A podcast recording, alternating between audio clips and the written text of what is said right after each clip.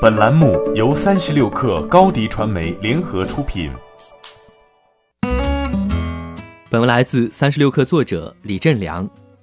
二零二零年，华为手机业务将面临更大的压力。实体清单事件的影响犹在，新型肺炎又将给国内市场带来新的冲击。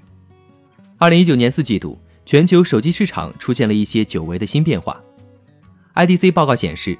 苹果智能手机出货量重回四季度的全球第一，四季度一向是苹果占优的主场季节，但二零一八年却被三星反超，拔得头筹。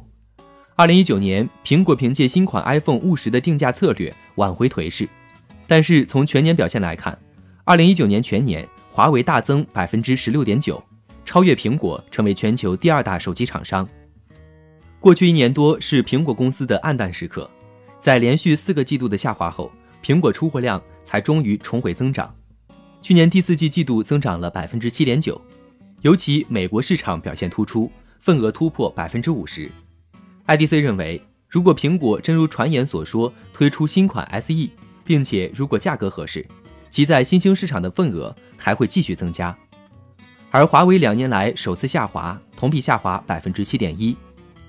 二零一九年二三季度虽然受到实体清单影响。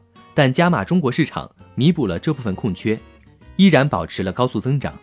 但是行至四季度，华为国内市场面临库存消化的问题，海外也困难重重，其增长势头就难以为继了。华为在中国市场的表现仍然强劲，但是尽管华为作为一线智能手机厂商一直努力扩大西欧市场业务，但却在该市场遭遇了最大挫折。IDC 全球手机市场季度跟踪报告研究副总监表示，小米全球出货量大幅增长百分之三十，近五个月来首次出现双位数大幅增长。此前四个季度或小幅增长，或基本持平。IDC 认为，小米四季度的增长主要来自于印度和西欧市场。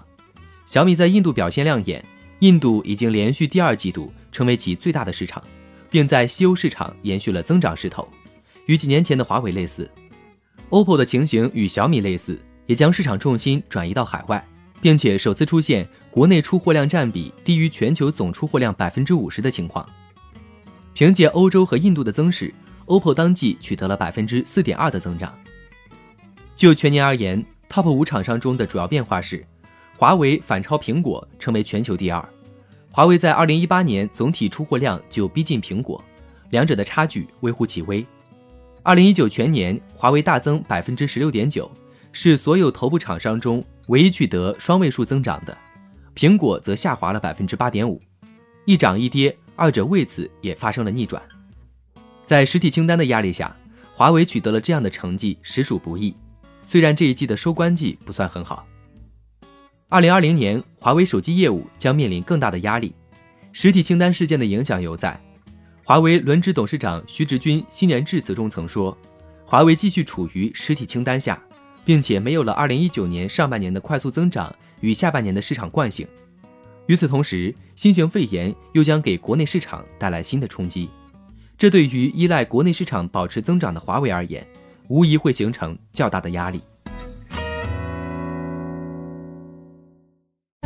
欢迎添加小小客微信：xs 三六 kr。加入克星学院，每周一封独家商业内参，终身学习社群，和大咖聊风口、谈创业，和上万客友交流学习。